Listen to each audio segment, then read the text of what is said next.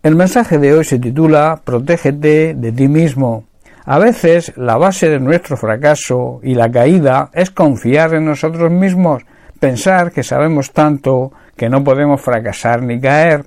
De ahí la importancia de protegernos de nosotros mismos.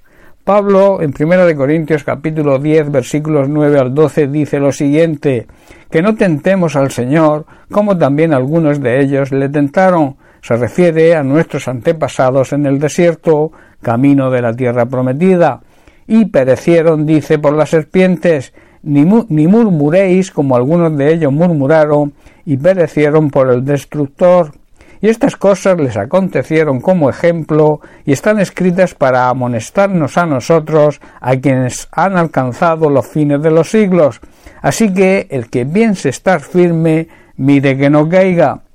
Hermanos, no deberíamos poner a prueba a Cristo como hicieron algunos de nuestros antepasados y luego murieron mordidos por las serpientes en el desierto, camino, como he dicho, de la tierra prometida. Hoy las serpientes simbolizan a los espíritus malignos, o sea, Satanás y sus demonios, que nos atacan con sus tentaciones constantemente.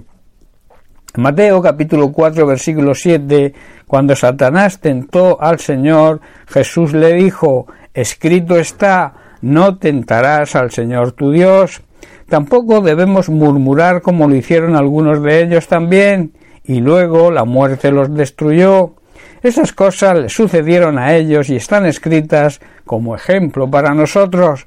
Se pusieron por escrito para que nos sirvieran de advertencia y ejemplo a los que vivimos en este tiempo. Por tanto, no debemos relajarnos y pensar que nosotros estamos firmes, debemos tener cuidado de no caer. Seguramente estés viviendo una vida cristiana con pocos problemas, tengas una buena casa, un buen coche, el matrimonio te funcione bien, los hijos también están en orden, el trabajo funciona, quizá vives y tengas todo lo que puedas desear, pero esa sensación de bienestar nos puede conducir sin duda a un relajamiento espiritual, a no mantener la atención necesaria para no desviarnos, al pensar que a nosotros no nos va a ocurrir nada. El peligro de todo esto es que por instinto de un sentimiento que tengamos lleguemos a pensar que no hay tanta necesidad de estar atentos y velar y hasta muchos que andan en este relajamiento espiritual se llegan a preguntar y también llegan a prejuzgar la actitud y la caída de los hermanos. La, pregunta que les surge es ¿cómo pueden vivir de esta manera?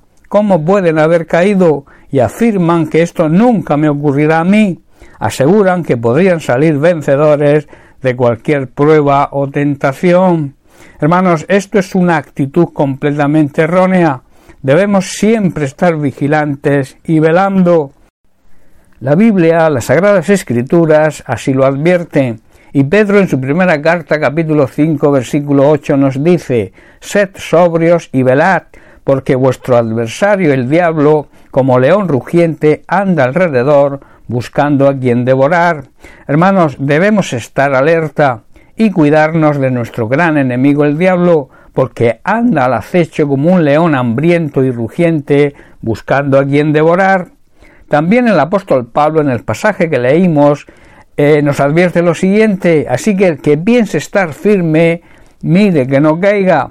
Debemos, hermanos, cuidarnos siempre y cubrirnos con toda la armadura de Dios, mantenernos firmes en nuestra fe, orando sin cesar, no levantar el pie y no relajarnos, porque puede ser que nosotros podamos caer, al estar desprotegidos. No creamos que ya lo sabemos todo y que de alguna manera estamos tan fuertes espiritualmente que a nosotros no nos puede pasar. En el libro de Proverbios capítulo 1 versículo 7 Salomón escribe El principio de la sabiduría es el temor del Señor. Los insensatos desprecian la sabiduría y la enseñanza. Hermanos, la honra, el respeto y la obediencia a su palabra es la base del verdadero conocimiento y la verdadera inteligencia. Las personas sabias aceptan y obedecen los consejos que se encuentran en la palabra de Dios. Los necios desprecian la sabiduría y los buenos consejos. El consejo hoy de la palabra de Dios es que debemos prestar atención, estar firmes, porque nosotros también podemos caer, que nadie se sienta seguro de que no va a poder pecar, pues puede ser el próximo en hacerlo. Los que desprecian los buenos consejos tendrán grandes problemas, grandes consecuencias.